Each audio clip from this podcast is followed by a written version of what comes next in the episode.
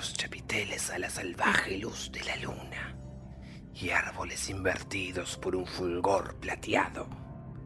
Las altas chimeneas ven volar a los vampiros, mientras las arpías en el cielo revolotean y ríen alrededor. Pues la aldea muerta que yace bajo la luna jamás llegó a brillar en el ocaso, creciendo en lo profundo de los años muertos, allí donde el río de la locura se abre paso, hasta lo profundo de un abismo en un pozo de sueños. Un viento gélido sopra entre las columnas de gravilla, en prados lívidos que resplandecen, y se desliza allí donde brillan las lápidas y los ghouls del cementerio agradecen el súbito festín que ante ellos emerge. Y un hálito de los extraños dioses grises del cambio que arrancaran desde el pasado lo que es suyo, podría acelerar esta hora en la que un poder espectral sobre el trono cósmico el sueño sembrará, liberando una desconocida vastedad Así que se extiende de nuevo el valle y la llanura, observados por olvidadas lunas. Y los muertos saltan con júbilo bajo los pálidos rayos de las oscuras fauces de la tumba, para sacudir al mundo con espanto. Y todo aquello que por la mañana surgirá, la pestilente fealdad de manzanas de ladrillos y piedra. Con el resto algún día estarán habitando junto a las sombras de maldad. En la sombra ladrarán los lemures salvajes y ascenderán las leprosas espirales, pues son iguales tanto lo nuevo como lo viejo. De horror y muerte están sembrados para ser devorados por los sabuesos del tiempo.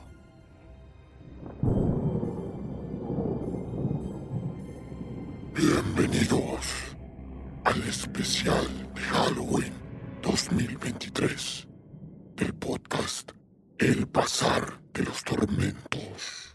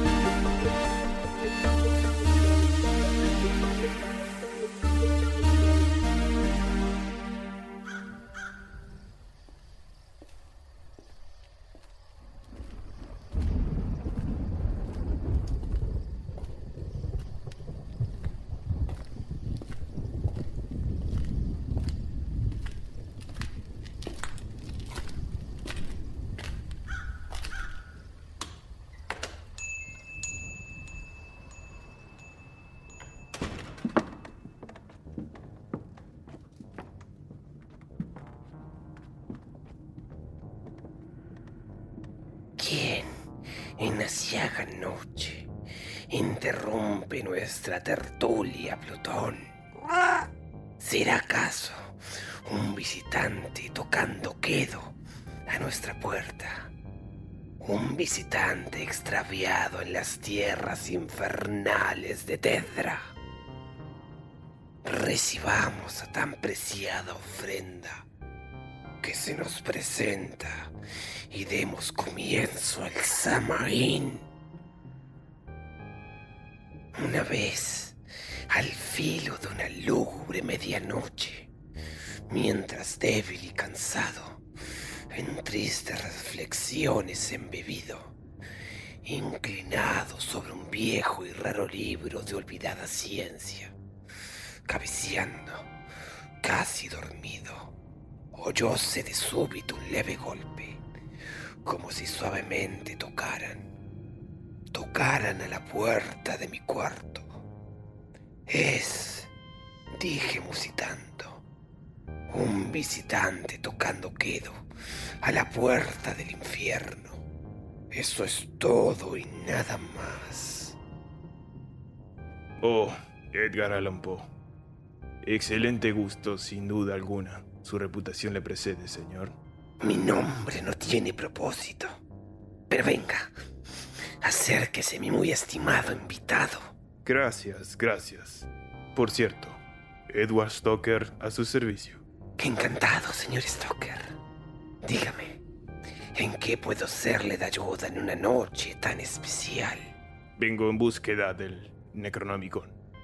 He escuchado rumores sobre que usted lo tiene en su dominio. ¿O sabe de alguien que lo posee? Cierto es que conocí personas que afirmaron tenerlo en su poder. O quienes aseguraron haber logrado atisbar una parte de su oscuridad. Pero de esto hace mucho tiempo. Temo que los rumores le llegaron con retraso. Entiendo, pero ¿cómo explica su relación con el emisario de los mitos? De ese que sueña en la ciudad sumergida de Rile. Todos los dioses exteriores, de todas esas entidades divinas a la par que destructivas, la más poderosa, horrible, aberrante y aniquilante de cordura es Azatoth que no es sino la máxima materialización del caos absoluto, el horripilante caos nuclear existente allí en el espacio angular, la sin razón que se impone. Es un ser inefable, dominante en todo el espacio y acechante en todo lo que hay. Es el máximo dios exterior, el rey de todos, el sultán de los demonios. Azatoth existe desde siempre y para siempre. No está limitado por el tiempo ni el espacio la única razón de que no esté arrasando ahora mismo el universo en un pavoroso ciclo de creación y destrucción, de erradicación de lo creado, de aniquilamiento del ser, es que el Todopoderoso no, tras una batalla de proporciones cosmológicas en los albores del universo, hace incontables eones, le cercenó su voluntad y conciencia, y lo selló en una remota región del cosmos llamada la corteza del espacio. Ahí está encerrado Azatoth, retenido por la fuerza de una infernal música emitida por entidades deformes y monstruosas con aberrantes instrumentos. Esa música horripilante, que jamás debería ser escuchada por oídos humanos, mantiene retenido al sultán de los demonios. Otros dioses exteriores, morando por el cosmos, esperan su vuelta. De entre ellos, Yog-Sothoth posee el conocimiento de todo cuanto es, incluso de la existencia y esencia de Ak y el horrendo, traicionero y multiforme Niarlatotep, mensajero de los terribles exteriores, ocasionalmente visita a Azatoth en su cautiverio. Cuando Niarlatotep regresa de su visita al sultán de los demonios, durante unos instantes es seguido por las notas de la blasfema música que mantiene sellado a Azatoth. Azatoth era, Azatoth es y Azatoth será. No desaparecerá ni estará siempre sellado. En algún momento de algún eón, la música cesará y la potencia exterminadora de Azatoth arrasará todo cuanto esté a su alrededor. No se lo puede parar porque es omnipotente. No se puede conseguir su favor porque no contempla más existencia que la suya. Azatoth es destrucción y aniquilación en un ciclo eterno de sumisión a la muerte y las tinieblas.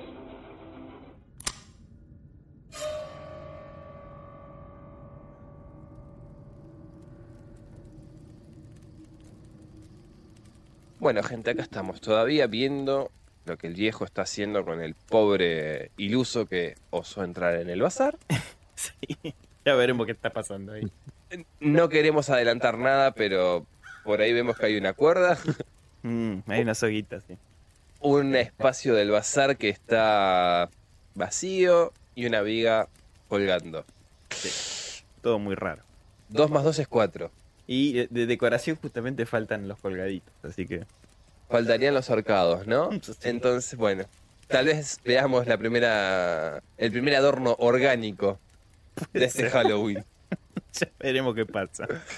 Igualmente, bienvenidos, bienvenidos a este especial de Halloween 2023 del Pasar de los Tormentos. Con nosotros, David Dragon y nuestro invitado, va, ya casi, ya prácticamente se habitúe. La joya del bazar. Y va a haber aplausos de zombie. Sí, olvídate. ¿Cómo andan, gente? Doctor Evil. ¿Todo bien? Doctor Evil, que hace bastante que no tenemos una participación. Sí, sí, pero Halloween nos pudo encontrar. Eh, está perdido en los anales del tiempo, pobre. Es el único que No sabe. es fácil. No, no, no. Desde ya que, que lo entendemos. Pero, ¿cómo estuvo tu, tu tiempo perdido ahí en el limbo, Seba? ¿Fue de provecho? Bien, suele serlo, suele ser. Perfecto. Con poco tiempo para, para algunas cosas más de ocio, pero muy activo. Es Ya llegando a fin de año siempre pasa que, que uno está a las corridas, pero pasa rápido, así que palpitando, Es verdad, es verdad. palpitando Saturnalia. Tal cual. Ah, no sería mala también, ¿eh? Una especial de Saturnalia.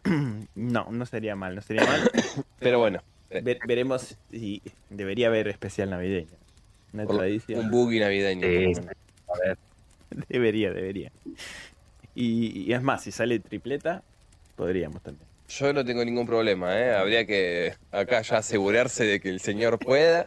Y listo. Pero bueno, hoy es una Me noche, una noche el, especial, el ¿no? síndrome de Estocolmo me, me deja decirles todo que sí últimamente, así que vamos, vamos por ello. Y se supone que es el que domina la mente. Claro. Acá yo entre. En el bazar pasan cosas raras. Claro. Sí, Hay un poder hipnótico. Pero bueno, bien. Estamos acá de noche, una linda fogatita. No sé qué cada, está tomando cada uno. No, yo estoy tomando. Está sobrio. light. Dave Light. está sobrio. Eh, Acá un juguito de, de flujo con. Isito. Un grog Claro. Así que bueno, acá en la fogatita, reunidos con, con Dave y Seba. En esta ocasión estamos acá en el patio del bazar, no estamos grabando adentro. No, no. No porque no me gustaría interrumpirlo al, al viejo. Dijo que faltaba decorar aparte. Sí, sí, sí. Y estaba algo iracundo. Se ve que cierta pregunta lo descolocó. Es verdad, sí. Sí, sí, se nota que lo puso de mal humor.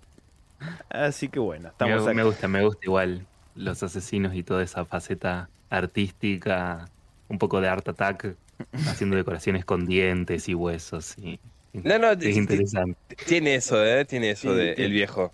Sí, sí. Tiene un gusto bastante peculiar para la decoración. Mm, Eh, Repetimos, le gusta lo orgánico. tal cual. Eh, Espero que. que como es este Ed Gay, que, que hacía sillitas de hueso y Por el- el- familiar debe ser. O inspirado en. Claro, sí, sí. una cosa así. Pero bueno, estamos acá en víspera del Samaín y celebramos acá la noche de todos los santos. Una noche en la que ya se siente las almas que traspasan el plano de ellos para estar en esta, ¿no? Ujú. Aunque acá en el bazar es medio ambiguo, es- cruzan. Acá estamos en un limbo. Claro, es como la- una ruta, digamos. Un lugar de transición, para ser más exacto. Y bueno, justamente se puso a limpiar la casa el viejo, toda la trastienda y, y el estudio, así que nos dejó el pat. No hay otra, en esta No cálida fogata. Pero bueno, vamos a comentar un poquito sobre Halloween, pero también cada uno de nosotros les va a traer historias, ¿no? Esta es la idea de este En especial. principio, sí. Cinco o cuatro o cinco curiosidades de la misma. Ujú. De- de- O, o de casos relacionados. O de lugares embrujados. Tópicos que van para, Sí. para la temporada, ¿no? Entonces, me gustaría, ya que nosotros sabemos qué trajo cada uno porque investigamos casi juntos. Es verdad, pero no dijimos qué. Bueno, No en realidad nosotros dos medio que spoileamos algo, pero el Dr. Evil tiene un, Por eso, tiene algo entre manos. como es el que nos tienes en ascuas, básicamente, Nos vamos a enterar ahora. deberíamos de pasarle la estafeta a él y que arranque. Que nos comente qué trajo para deleitar esta agradable y apacible noche de Halloween. ¿Te parece? Me parece. Perfecto. Bueno, Bueno, vamos arrancando un poquito. Uy, sí. Eh, Pegate un La trago. realidad es, es interesante porque cuesta un poco cerrar y elegir, hay mucho material. Yo creo que, bueno, un poco lo que, lo que estuvimos viendo y lo que vamos a hablar. También yo, totalmente en desconocimiento de lo que vamos a hablar, esa está, está buena. Creo que suma la dinámica. Sí. Yo lo que elegí, pensé, fue irme por un poco de lo que es la particularidad del Halloween con lo que son los disfraces, el sentido de los disfraces, cuál es la idea de pensar, digamos, el disfrazarse y demás. Y lo que hice fue buscar a los asesinos seriales que se disfrazaban o que tomaban algunas particularidades a la hora de cometer sus crímenes. Excelente. Ex- sí, sí. Muy buena idea. Además de esto, un poco también, no puedo con mi genio, buscando alguna referencia en relación a los diagnósticos que fueron recibiendo a lo largo de, los años, pues digamos son eh, personalidades que obviamente fueron muy estudiadas, eh, después se tomaron mucho para lo que es la criminología, todas cuestiones que trataban de pensar, bueno, los distintos trastornos de personalidad y demás que fueron, digamos, sucediendo a lo largo de los años, en vías de poder dar una explicación, ¿no? Poder Claro. entender qué está pasando en la mente de, de estos personajes, que bueno, que cometieron obviamente un montón de, de atrocidades y que tienen la particularidad esta que se disfrazaban, ¿no? Se disfrazaban, tomaban algunas cuestiones particulares, como, no sé, hacer una especie de juego de roles, algunos, vamos a ver, que no necesariamente son disfraces que siempre usaban lo mismo, pero bueno, me pareció interesante para poder traerlo. Excelente. Perfecto. Acaba de llegar un tweet de Michael Myers que dice: eh, Gracias por esto, Doctor Evil. Yo uso una máscara de Kirk de Star Trek. Saludos. Bien, bien. Bueno, va por ahí. Vieron que al principio Halloween iba más por bueno, el miedo, yo y después ya el fandom hizo de lo suyo también. Sí. Claro, ahí están las putibrujas, las putivampiresas. Claro. Se, se fue tornando en- en- de distintas formas. Sí, sí, en un degenere que ya este, perdió todo el atractivo de lo que era el terror. Claro. Sí. De terror al osado estamos ahí. Eh, Es que ni siquiera iría al osado, te, te diré. Es una verdad. Porque sería por lo menos extraño cruzarte a alguien por ahí, a- acá en la cuadra del bazar, si querés, Mm. vestido todo de sado. Yo corro. Onda, el, el. ¿Cómo es? El. Este que tiene todo el cuerpo de cuero en, en American Horror Story. Tiene todo el cuerpo en cuero. Ay, no sé, bueno, pero me recuerda Ah, de la a- temporada 1, sí. La temporada 1, sí. Eh, aparece después en otras del hijo de puta. Hay una canción de 30 Seconds to Mars, eh, Hurricane, que justamente es toda gente disfrazada. de- Ah, lo vi, lo vi. Sí, sí, sí. Sí, el, el videoclip. sí. Que está, hay un grandote que tiene todo un traje y la máscara asado y va con un martillo persiguiéndolo allá de teto. Sí. Entonces, si pasase lo mismo, yo creo que corro. O sea, lo, lo entendería el muchacho este. Y sí. ¿Qué sé yo? Qué gran video es el de la que hace referencia a The Shining. de Ah, Kubrick. de Kill. Más de Kubrick que de King, ¿no? Sí, sí, de, de, de Kill se llama. Kill, sí. sí. Ese, ese también está muy bueno. Que le está tirando la piola del oso al otro. el coriquito ahí, el oso. Así que bueno. Bien. No tiene una puta cosa que ver igual. O no, sea, no. Pero bueno, aparece un chabón vestido en la película, ¿eh?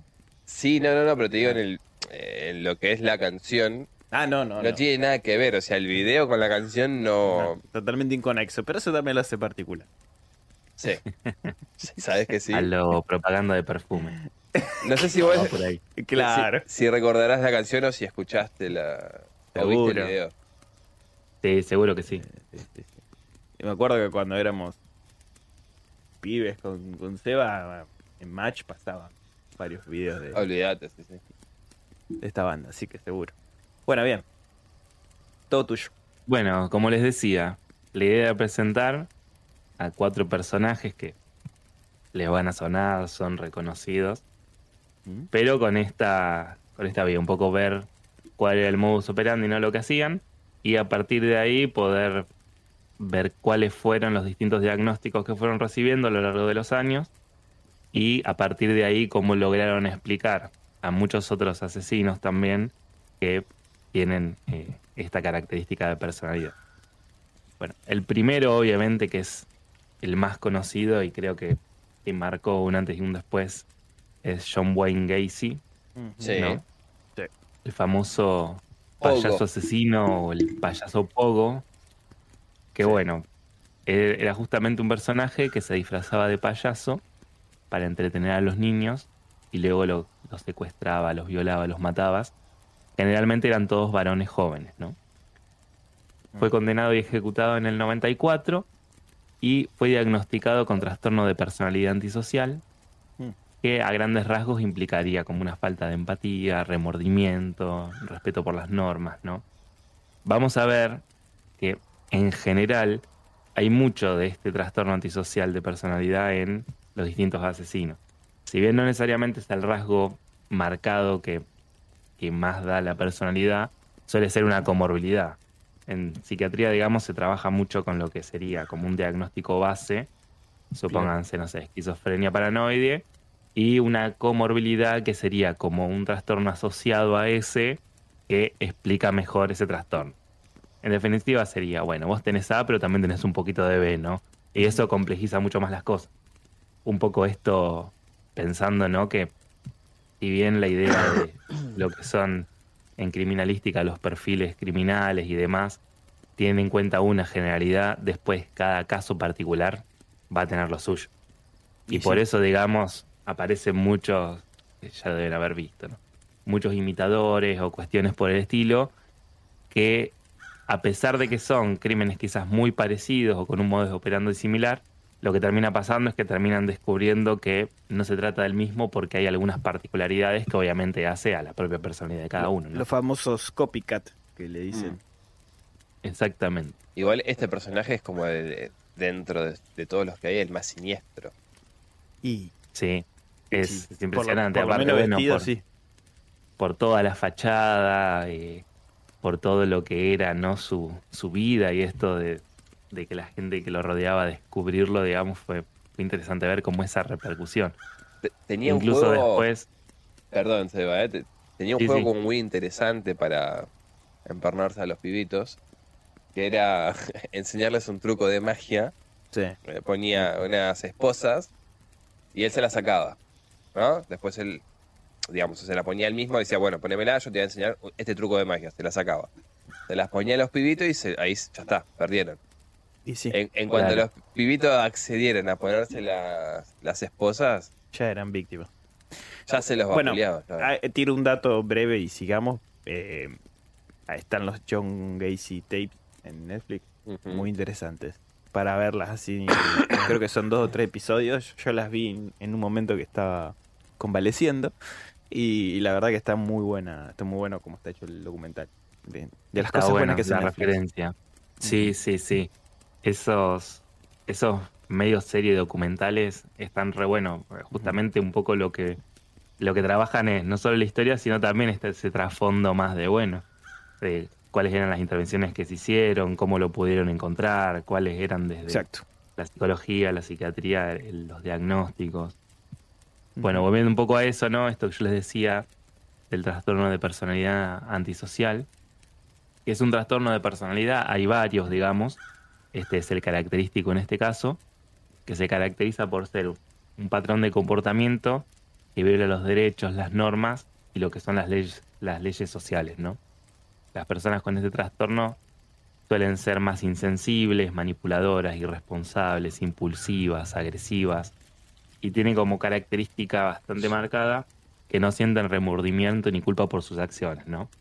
Las pueden justificar, las pueden racionalizar, como hay algo ahí en relación a la propia particularidad que presentan, que justamente, bueno, lo que hacen no les genera ningún conflicto a nivel subjetivo, ¿no? Algo que a cualquier persona le, le generaría culpa, remordimiento, angustia y demás, en este caso no se ve. ¿no? Claro. Esto obviamente, que por eso es una particularidad de Gacy, que se caracteriza mucho por no poder establecer relaciones estables y duraderas, y en este caso era un padre de familia, ¿no? Casado, demás. Obviamente después la dinámica familiar fue notando otras cosas más de la violencia y ese tipo de cosas, pero es como interesante el caso esto de la estabilidad, ¿no?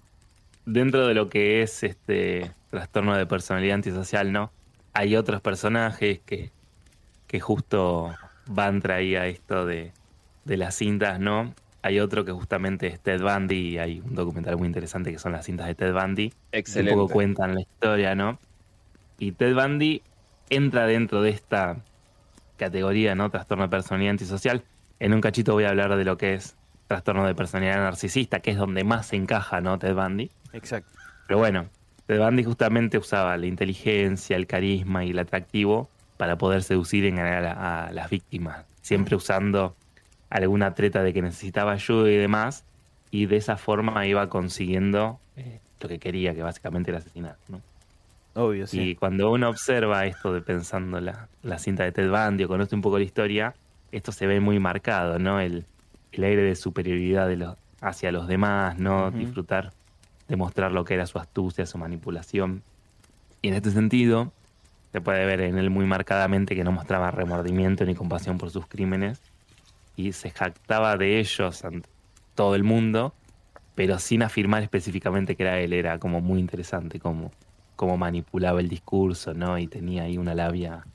Con eso hay algo bastante interesante que es justamente unos crímenes que quedaron sin resolver de unas eh, adolescentes Ujú. de 13 a 16 años que coincidía casualmente con el modus operandi de este cha- chabón y el, y el tipo hizo una declaración ambigua, ¿viste? Como que eh, puede que sí, puede que no, no sé, tal vez sí, tal vez no obviamente, como el tipo tenía este, este problema de narcisismo, se cree que pudo haber sido simplemente una ocurrencia de él como para hacer más grande su mito.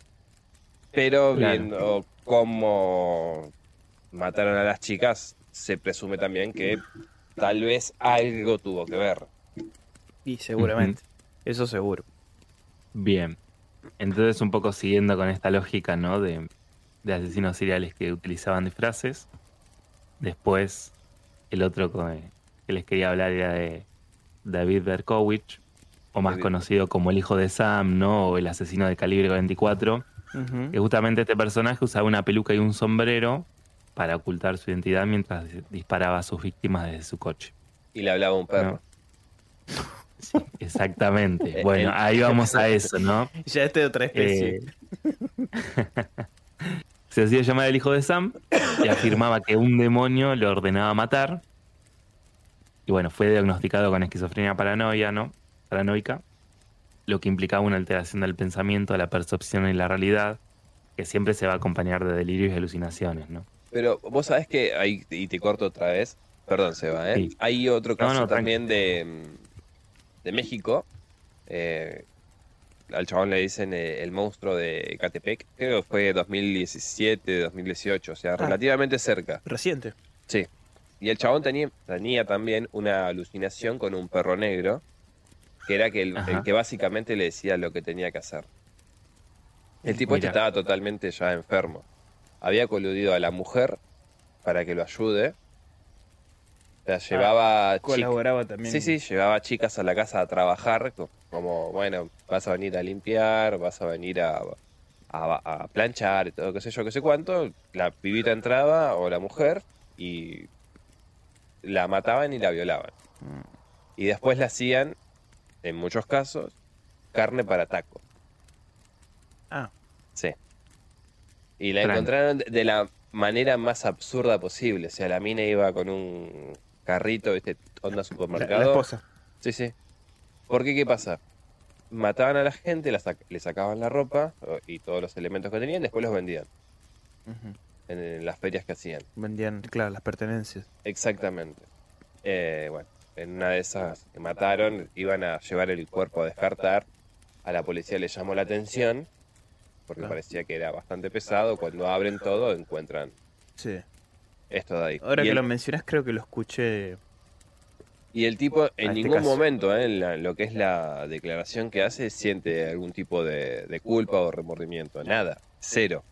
Porque el chabón justifica la matanza porque dice que cuando él era eh, pequeño, si querés, adolescente, la amiga de, de la madre lo violó. Le tiró la piola y entonces eso a él le generó Este trastorno. ese trastorno. Por- eso es lo que él dice. Mm. Sea verdad o no, creo que nunca lo vamos a saber. Sí, Pero bueno, relacionado con un perro negro, se me, me, me acordé de este, de este tipo. Mm. Claro. Bueno, en este caso eso que yo les decía de- del recibir órdenes tenía que ver con eso. Un perro demoníaco que se llamaba Sam, justamente, que, le daba órdenes.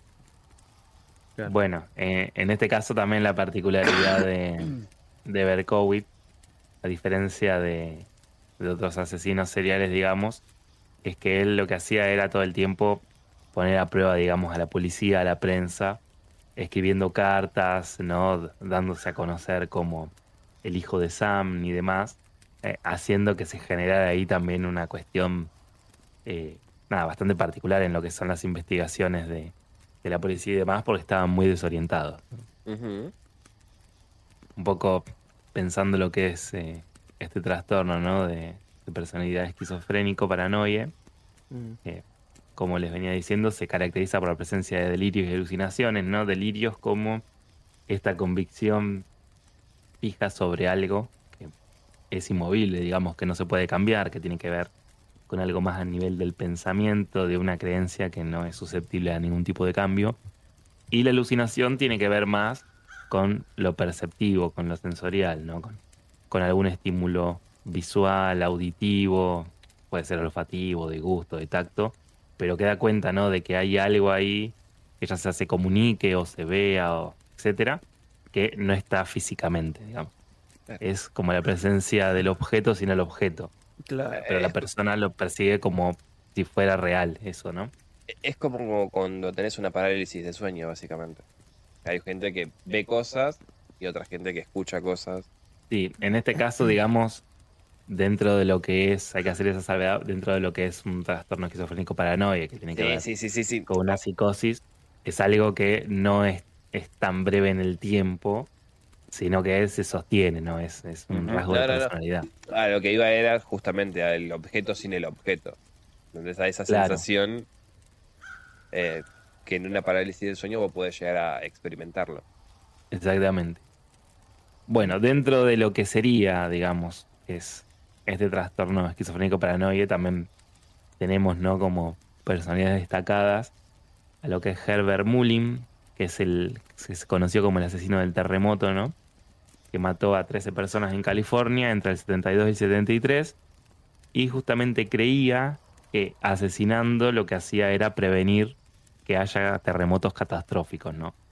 Él lo hacía en relación a este delirio, ¿no? Esta certeza de que él matando a personas lo que iba a lograr era que no haya un, un mal mayor, lo que terminaba haciendo era asesinar para prevenir terremotos. Y en este caso, Mullin escuchaba voces que le decían que debía matar, entonces estaba pensando que cumplía una misión divina, ¿no? Eh, en este caso también se, se suma lo que sería más un delirio de grandeza, ¿no? De, de creerse un genio, un profeta, un enviado de Dios, un comunicador. Entonces suele ver en algunos, en algunos cuadros también psicopatológicos que tiene que ver con esto, ¿no? Bueno, hay un ente que me llama a mí, que debo cumplir una misión y demás, que se ve muy, muy claro en este caso. Claro. Y después, siguiendo con esta misma línea ¿no? del, de la esquizofrenia paranoide, está Ed Shane, el carnicero de Plainfield, que asesinó al menos a dos mujeres y profanó varias tumbas en Wisconsin. ¿no? En este caso, un poco lo que, lo que se hablaba era que Shane estaba muy obsesionado con la madre, le idolatraba, la temía, y lo que él intentaba hacer era recrear a su madre mediante la fabricación de objetos con piel humana, con máscaras, lámparas, chalecos, ¿no? Como en- encontrando la forma de generar un- una sustitución ahí. Eh, Entonces, bueno, realmente tenía tendencias necrofilas porque estaba profanando tumbas y matando personas, haciendo Sí. un poco lo que, lo que hablábamos, ¿no? De, de esta fase más, podríamos decir, entre comillas, artística, ¿no? De encontrarse como tratando de hacer algo en relación a eso con, Sí, con todos Art, los restos de... Art Attack, pero El asesor art deco del viejo. Claro. Hemos dicho, ¿no? de- y de, de todas formas igual me gustaría agregar que se le, se le achaca también la muerte del hermano, porque el hermano de Ed Gein muere en el medio del campo que tenían, Mm.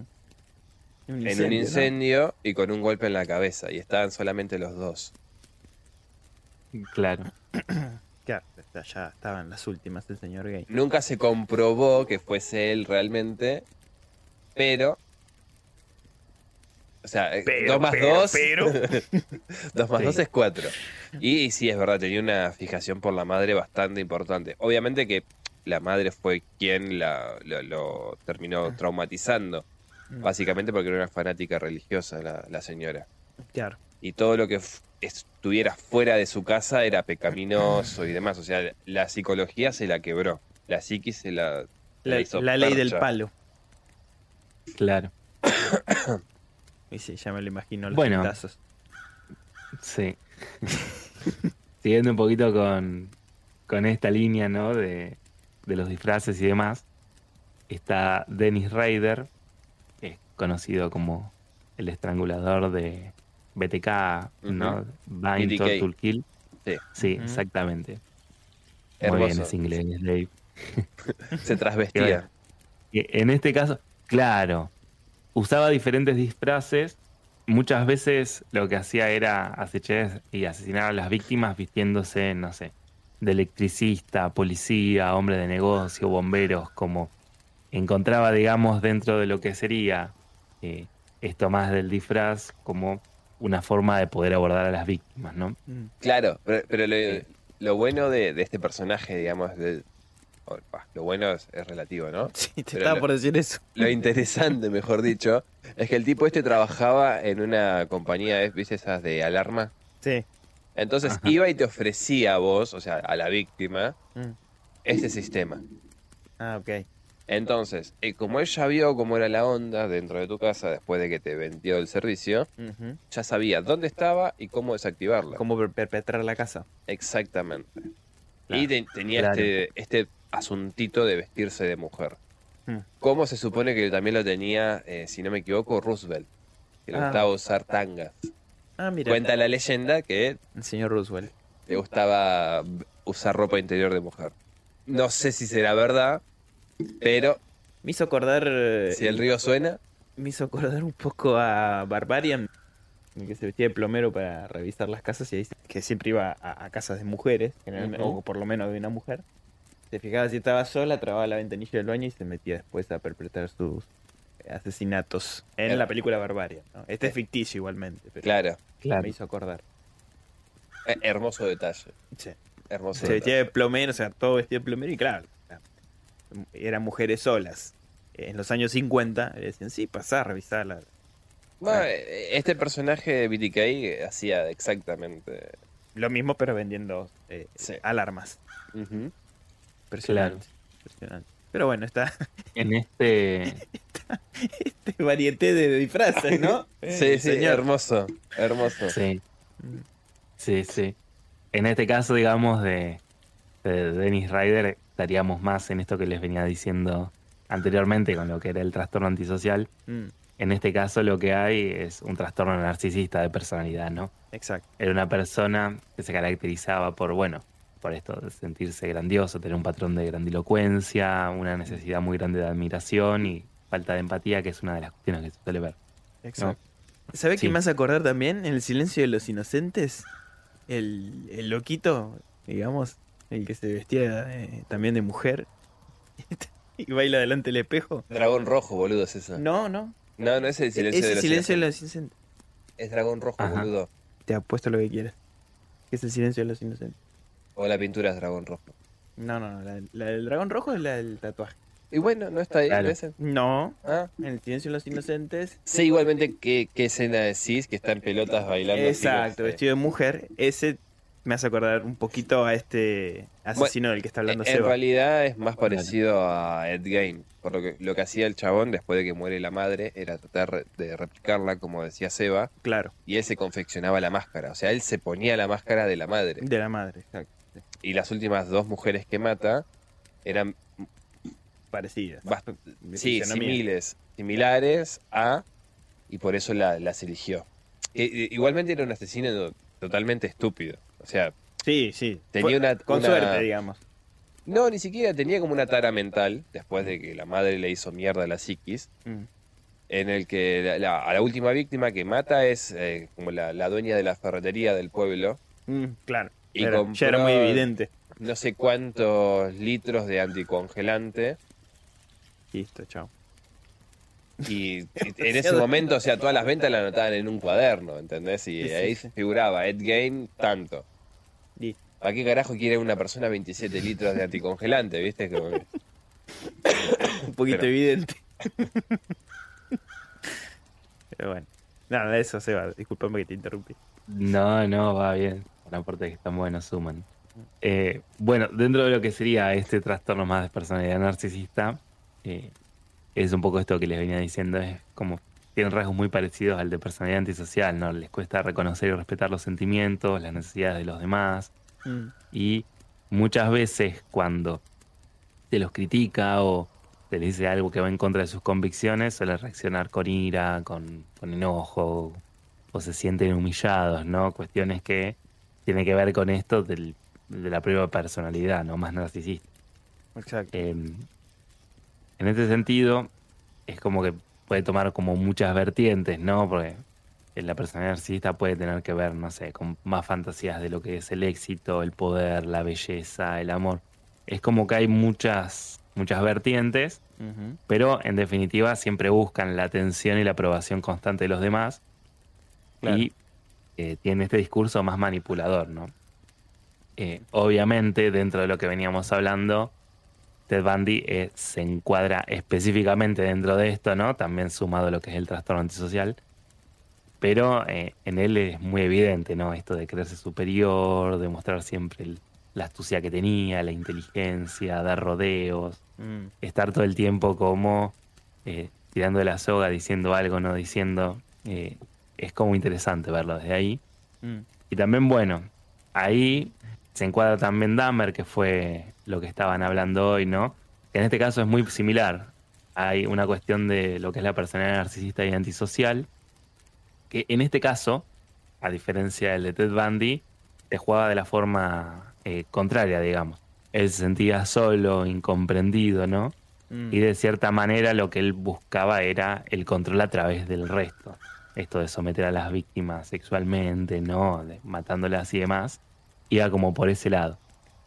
Bueno, acá podemos decir que Dahmer era como el doctor Frankenstein. Porque él lo que quería, en realidad, lo- o lo que le pasaba, era que se enamoraba de partes de los cuerpos de las personas. O sea, poner, nos veía a nosotros y no sé, le gustó nuestras manos, entonces nos iba a matar solamente para quedarse con nuestras manos.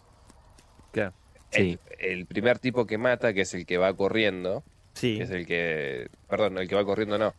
El que iba. El que iba al concierto. El que volvía del Que concierto. volía del concierto. Iba al cumpleaños del padre, le gustó el pecho. Entonces dijo. O sea, Necesito ese torso. necesito ese torso, exactamente. Después hay otro que le sacó la, la chagar. Ahí no sé cómo se dio cuenta. es- le gustó la chagar, la embalsamó. Claro. Le hizo su sex toy. Y después había otro que tenía solamente el cráneo. Mm. Le gustaba la, la cabeza. Eh, no voy a decir qué hacía con la cabeza. Sí, sí, sí, me imagino. Todos podemos imaginarlo. Eh, eh, eh, hubo más de un asesino que este tipo de cosas. Sí, sí, sí, pero a, a lo que voy es con él básicamente era como un nigromante. Claro. Sí, sí, entiendo, entiendo. Bueno, y volviendo a Ted Bundy, eh, que justo Seba aclaraba, ¿no? De este, esta personalidad narcisista, ¿no? Mm. Que a él encima de, de- seguramente quien ha escuchado de él lo, lo sabe, ¿no? Obviamente, pero eh, para coronar todo este narcisismo que tenía, eh, tenía su club de fans. Tenía su club de fans que o sea, también- mujeres que por, por él tan bien apuesto que era, lo, lo admiraban y le no mandaban solamente cartas. eso, sino que decidió defenderse solo y no, sin hacerle caso a los abogados. O sea, el tipo era un, un abogado frustrado. Que también es interesante la psicología de la cabeza del chabón, Mm, porque es hijo, o, o fue hijo, mejor dicho, de una mamá soltera sí. que tal vez no fuese tal vez una mamá soltera. Porque la, la otra es así. Al chabón lo criaron como si la madre fuera la hermana, porque la madre quedó Uh. embarazada no se sabe de quién. Y a su vez, se supone que el padre de la madre era toquetón, era juguetón. O sea, Con la hija. Ese dato no lo tenía. Sí. Entonces, ¿qué hicieron? A, a él lo hicieron pasar por hermano de la madre, el, el abuelo, los abuelos eran los padres, y el chabón se entera de esto ya en la adultez, con veintipico de años, pero porque encuentra un papel Un documento. que dice Ted Bundy, hijo de la hermana. De hecho, a él tampoco le llamaba la atención que la hermana cuando se va de la casa se lo lleva. Pensó Mm. que solamente lo quería mucho. O sea, sí lo quería, no de la forma que él pretendía. Claro, como amor fra- fraternal, pero no lo de madre. Exactamente. Tremendo. Sum- aunado tal vez también con que el, el chabón al creerse superior a. en la- las carreras que elegía fracasaba casi siempre. O sea, e- el chabón era inteligente, sí, pero no era aplicado. Sí, y probablemente debería tener algún que otro problema para concentrarse o estar en un lugar en común y aprender también, seguramente. Capaz que era un excelente autodidacta, pero no ahí Ponele. con la concentración suficiente para estar aprendiendo con otros. Ponele, tal vez. O, se sentiría atacado quizás Ah, y a su ego. Te- tenía una lengua de plata bastante importante. Sí, que tenía parla, sí. Es una... Sí, incluso en todo lo que es el tiempo de reclusión, eh, él estudió derecho, un montón. Más, incluso, bueno, una de las particularidades es que en una defensa que fue un juzgado se escapó y estuvo varios días. Sí. Bueno, Que se ah, pudo pero jugar. la hizo re bien ahí. El Sí. chabón lo que- para es- escaparse dejó ¿Fue la de comer. biblioteca? ¿No fue la biblioteca que se escapó? Eh, Se escapa dos veces. En la primera deja de comer y se escapa por el ducto. Era en Navidad, así que Claro, nadie le dio bola. no. Y en la otra sí, dice, voy a la biblioteca, voy a buscar unos datos y se tiró de la ventana. No vaya que haya sido un primer piso, segundo piso, Sí, sí, era abajo. y escapó. Estuvo, no sé, creo que dos, una semana o semana y media en el medio del bosque hasta que ella no resistió. Tremendo. Qué Y- personaje. Otro personaje, otro asesino de serie, si querés, también que tuvo su- sus fanas, Sí, sus groupies, Bueno, eh, era el Nightcrawler. Era un asesino también de los 70, un estado mexicano. sí. ¿Cómo se dice? Ah, The Nightcrawler. ¿Sí? Sí, sí, sí, sí, ya sé cuál. Sí, sí, sí. El estrangulador nocturno. Exactamente. Sí, sí, lo conozco. Richard Ramírez. Richard Ramírez. Cuando cae en cana, hay un montón de minas ahí. No, es hermoso. o sea, ponele que sí. Pero No mataba sé. gente.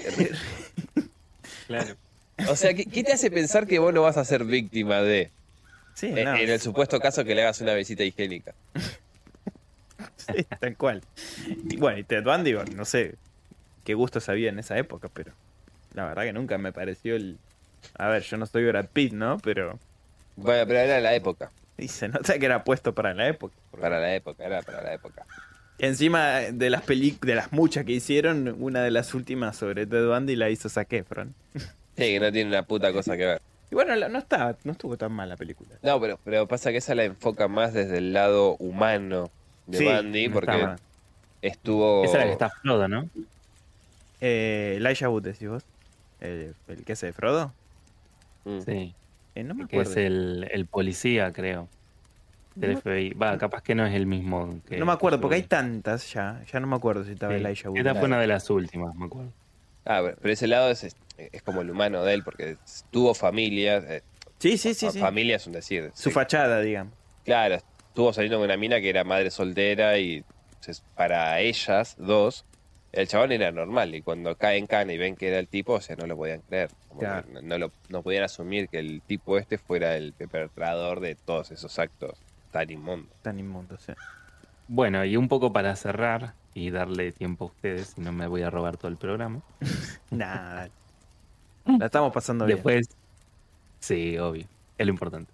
Sí. Después, el, el último que traigo es a Richard Trenton Chase, Ah, ok. que es conocido como el vampiro de Sacramento. Sí, hermoso personaje. Uh. Lo que hacía, lo que hacía él era justamente cubrirse de sangre de animales, ponerse una gorra para no ser reconocidos y entrar a la casa de sus víctimas, principalmente para robarse la sangre y los órganos. Claro. Que detalle no menor, él, si la puerta estaba sin llave, él lo tomaba como una invitación.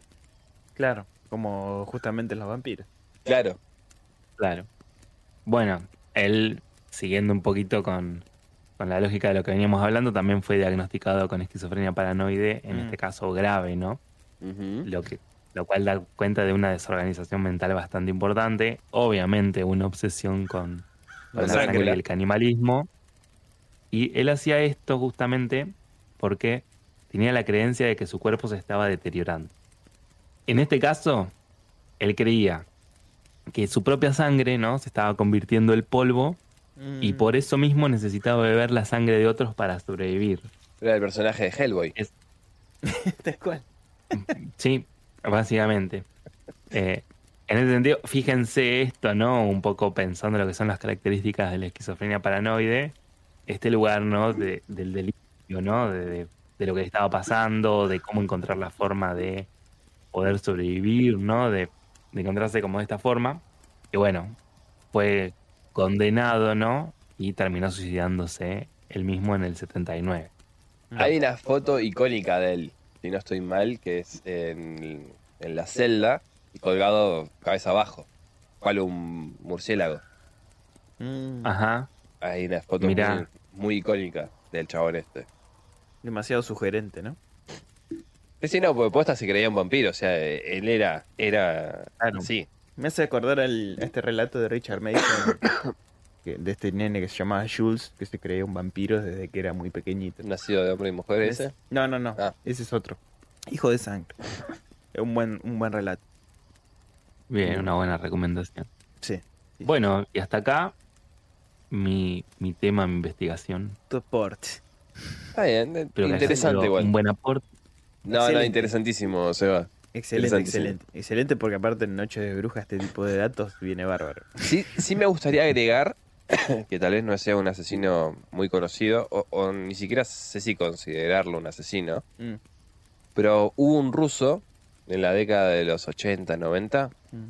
que lo que hacía era entrar en... No, sí, sí, también era asesino. Entrar en los cementerios, sacar los cuerpos de nenas Hacía muñecas.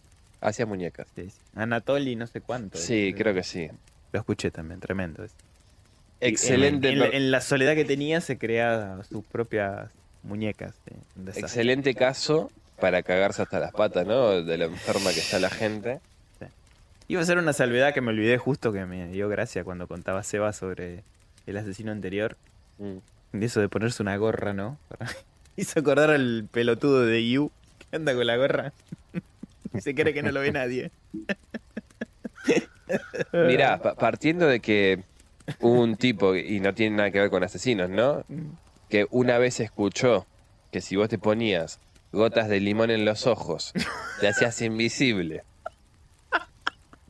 Y lo hizo. Y fue a robar un banco. y se sorprendió de que lo lleven en cana. Digo, que, que se pongan una gorra es el, el menor de todas las cosas. El mal menor, sí, tal cual. Te juro por Dios que está el caso, boludo, del tipo. Y cuando, ju- justamente cuando le preguntan, ¿por qué? ¿Por qué lo hiciste? Y porque pensé que iba a funcionar la gota de limón. Y, y creo que de ahí se desarrolló el Donning-Kruger, el, el síndrome, justamente. Ah, mira.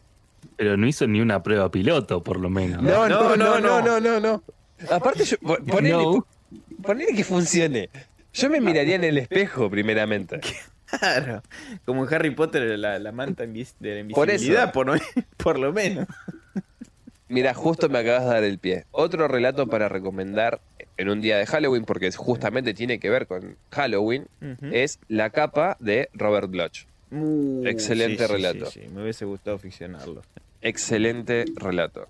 A grandes rasgos es un tipo que tiene que asistir a una fiesta de Halloween, va por, por la calle y encuentra una tienda. Entra a comprar, justamente, a ver qué puede conseguir, y el dependiente le vende una capa. El tipo se la pone y a partir de ahí empieza a sucederse una serie de metamorfosis El propia de un vampiro. No voy a decir nada más, Ah. pero es excelente Sí. porque va con el tema. Es bárbaro, está bárbaro, está bárbaro. Y es Bloch. Buenísimo. Bien, entonces, Bueno. Ya que Seba nos trajo estos datos escabrosos, ¿no? Para Es- abrir esta, espeluznantes. este especial.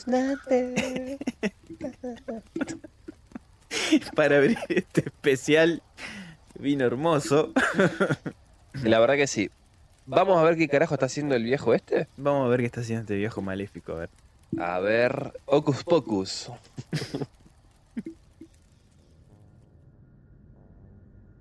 Ese yemenita loco, poético y místico, puso en riesgo al mundo por el pavor de su tratado, porque desechando las advertencias de los difuntos, los temerarios mortales borrarán mediante el rito arcano las restricciones impuestas a los antiguos en días de antaño, quienes espantosamente regresarían. Así que los gobiernos ocultaron el libro o al fuego lo entregaron. Pero con este dispositivo de fotocopiado, 10.000 copias de este terrible trabajo se diseminarían sobre el planeta. Un hechizo imprudente para nuestra perdición sería suficiente.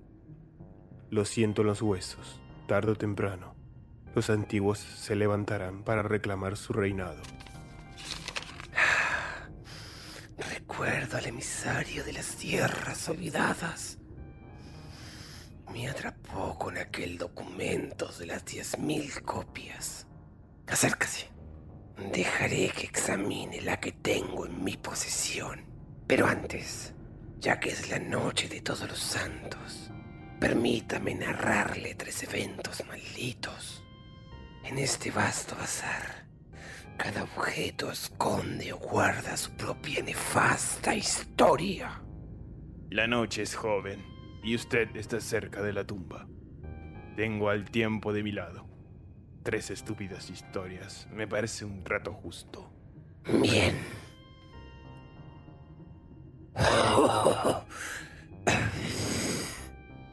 Este rifle guarda un desagradable acontecimiento.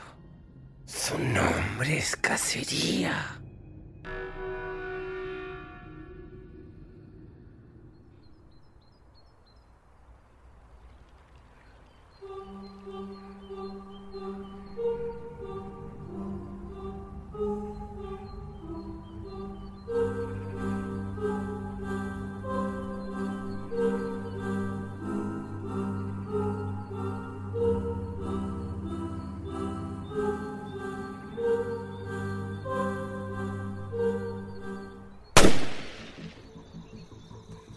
Disparo detonó. Su eco recorrió con velocidad un gran perímetro de aquel bosque. La maleza era tan abundante que no permitía ver con claridad la dirección de aquel desafortunado hombre. Las hojas y ramas lo abofeteaban en cada centímetro de su rostro y cuerpo. ¿Por qué a mí? ¡Maldición! En su cabeza resonaba esa frase, mientras los pies se movían a una velocidad al borde de la resistencia de un ser humano promedio, que sin preparación alguna tolere semejante exigencia física. Otro disparo largó su estruendo.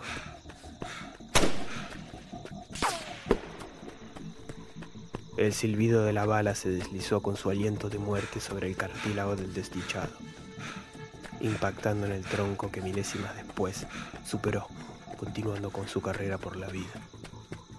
Demasiado cerca, hijo de puta. ¿Por qué no me dejan en paz? De repente, la flora del poblado bosque comenzó a abrirse delante de él, mostrándole una edificación imponente. Una casa, o más bien, una mansión a juzgar por el importante tamaño de esta.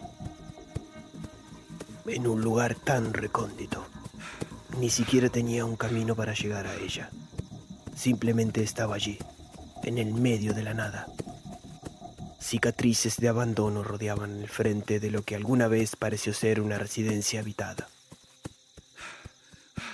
El hombre, desesperado, tiró del pesado picaporte de bronce y la puerta se abrió cubriéndolo de polvo, como si escupiera humo de su interior, llenándolo de alivio. Por lo menos ese loco enfermo no llegaría a darle un disparo hasta llegar ahí. Una casa tan grande le daba posibilidades, aunque no muchas, de ocultarse y poder evadir la atrocidad que ese tipo estaba cometiendo. La víctima en cuestión había oído hablar del bosque donde ahora está viviendo esta desquiciada persecución. Le pareció bastante alejado de su localidad y demasiado desolado.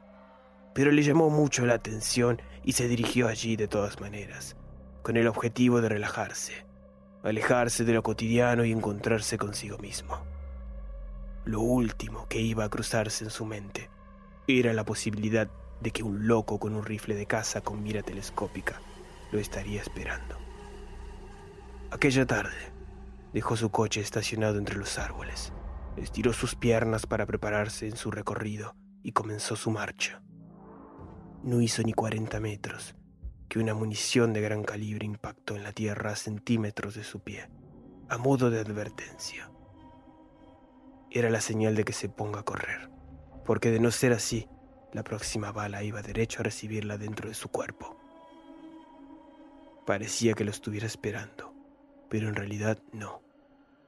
Aquel monstruo encerrado dentro de una cáscara de ser humano solo quería divertirse a costa de otra vida. Ese día le tocó a este desafortunado, la presa que más lejos llegó hasta ahora de sobrevivir a los disparos de su arma. Cabe destacar, de hecho, que el cazador tampoco sabía de la existencia de esta extraña casa.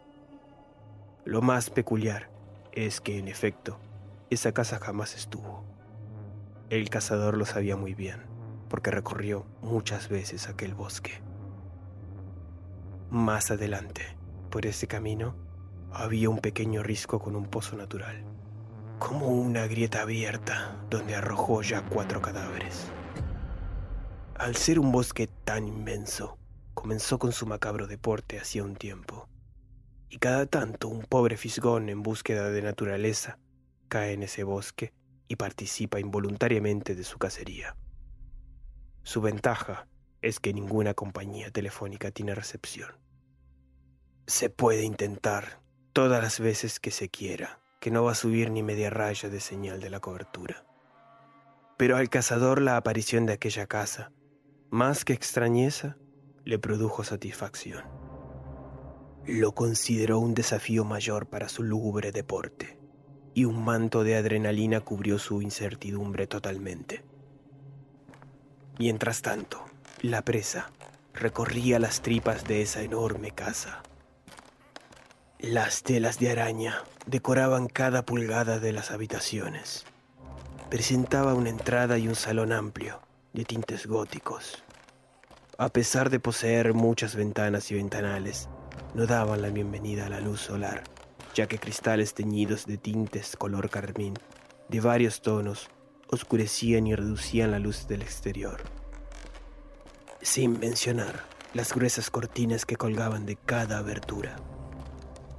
El hombre, a pesar de la desesperación por esconderse de ese asesino, estaba estupefacto por la extraña mansión. Parecía deshabitada pero mantenida a la vez. Curiosamente le vino a la cabeza la casa de los locos Adams. Un olor extraño le invadió las fosas nasales. Parecía algo putrefacto.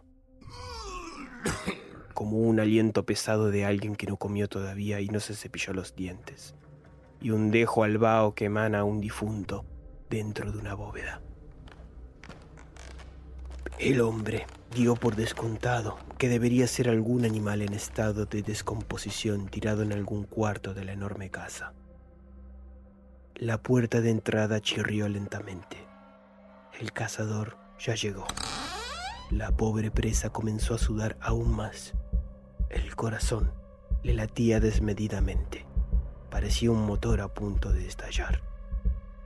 Le pulsaba la sien. Gotas pegajosas brotaban de su cráneo inundando su rostro. Comenzó a preguntarse si realmente esa casa estaba abandonada o alguien vivía allí. Crujidos retumbaban en el ambiente. El depredador armado se movía con tranquilidad escrutando su alrededor. El hombre, desesperado, consiguió escabullirse dentro de un cuarto amplio de la planta baja, cerca de las escaleras.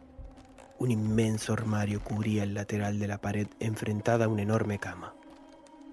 Abrió la primera puerta del mueble y dentro había una gran cantidad de chaquetas y camisas, pero parecían hechas de tejido orgánico, como si fueran de piel muy delgada.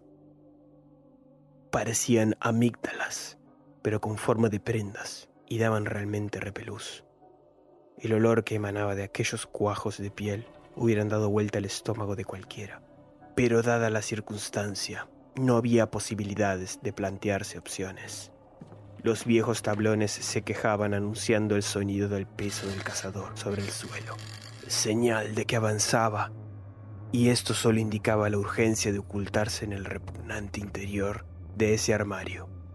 La mente humana es capaz de normalizar y acostumbrarse a cosas tan adversas y antinaturales de una manera rápida y acojonante, deslizándose tan sigilosamente como pudo. Entre esos sacos de piel cerró la enorme abertura del mueble, que por suerte, a pesar del abandono y el óxido, las bisagras no emitieron sonido alguno. Los pasos del depredador ya se oían en el primer piso. Era tal el silencio que se podía oír su respiración entrecortada. Una respiración digna de una persona sumamente ansiosa de volar a tiros la cabeza de aquel inocente.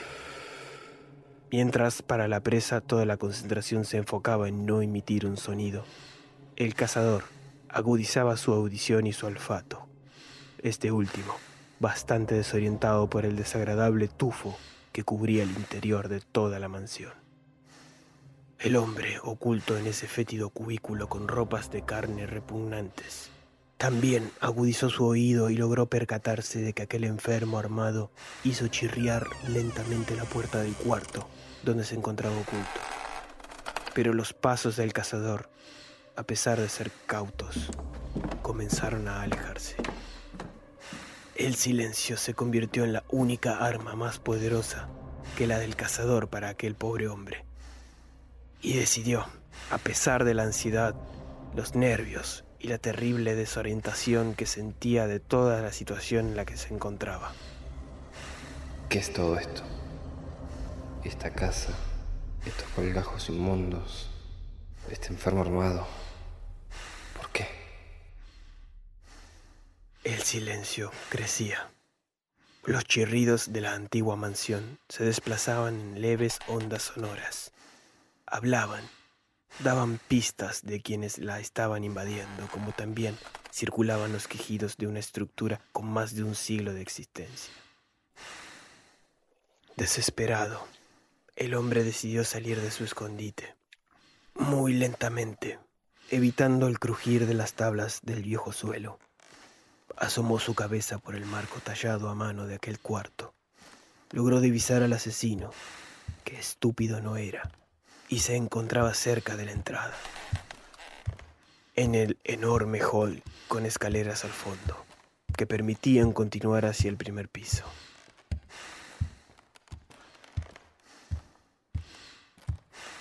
Con todo el sigilo del mundo, la presa comenzó a escabullirse al cuarto continuo del mismo pasillo, en sentido contrario de donde se ubicaba aquel maníaco armado que lo acechaba. Su plan era alejarse e inspeccionar la ventana de un cuarto alejado, para corroborar la posibilidad de abrir una ventana y escapar a todo pulmón de ese nefasto episodio que estaba viviendo. Al ingresar al cuarto, sintió un temblor, como si la casa se hinchara muy suavemente y se deshinchara a la vez, como una respiración. Decidió no darle importancia y continuar con su plan. Pero la habitación donde se encontraba llamó tanto su atención que suspendió su objetivo principal. Todas las paredes, literalmente cada centímetro cúbico de la habitación, se encontraba garabateado llena de extraños símbolos, la mayoría con trazos negros como también los había de un rojo escarlata, del cual estaba seguro, no se trataba de tinta. Había escritos en una lengua incomprensible, en latín y también símbolos. Logró percatarse que podían ser de algún tipo de ritual. No era un experto del tema, pero la intuición puede llevar a resultados certeros de lo que suponemos y en este caso era más que apropiada aquella conclusión.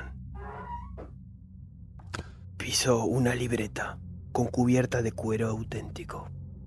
Decidió alzarla lentamente y husmear su contenido. Pero antes, agudizando la oreja, oyó que el cazador lentamente pisaba los escalones del salón principal sin subirlos completamente. Probablemente mirando en todos lados para evitar que su presa se escape. Eso le daría algo de tiempo para investigar el contenido del cuaderno. Se encontró con una especie de diario, aparentemente de un hombre muy culto y adinerado. Pasaba las páginas rápidamente, escrutando y detectando palabras que le den pistas del contenido. Rituales, invocaciones, demonios, seres celestiales, alquimia. Carajo, esto se pone peor. Pensó. En la última página, escrito de manera violenta, casi desgarrando la celulosa del antiguo papel, se podía leer. Logré hacerlo. Vino entre nosotros. Es un ser superior. Quiero su conocimiento. Pero es la casa.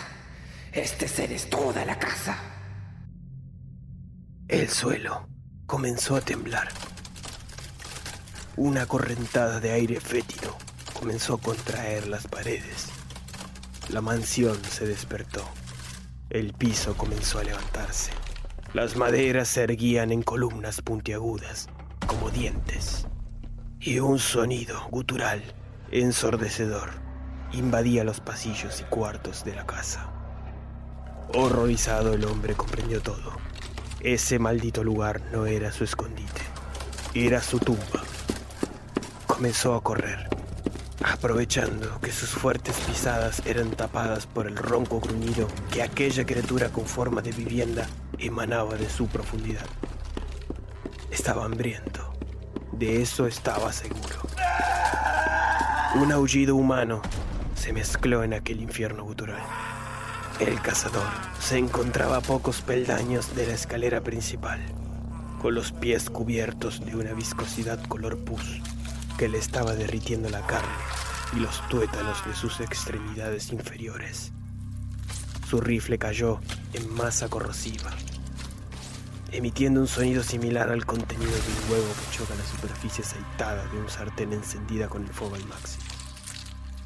Con suerte, que se le puede asignar o no a algún dios.